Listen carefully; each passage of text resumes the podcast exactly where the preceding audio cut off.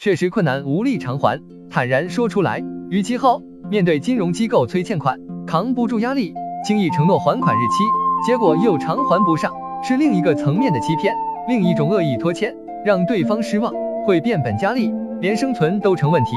坦白说偿还不上，未尝不是诚信的另一面，才是负责任的表现。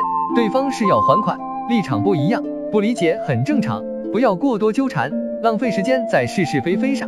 披星戴月，开源节流，才有偿还能力，才对得起债权方。没有经历过负债，只要没有还款，眼里全是老赖，深陷债务泥潭，挣扎过才会有所感悟，是一种歇斯底里的无可奈何。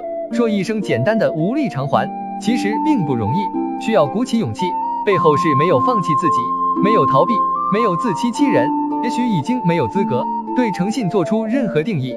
负债群体放下包袱，砥砺前行，自强不息。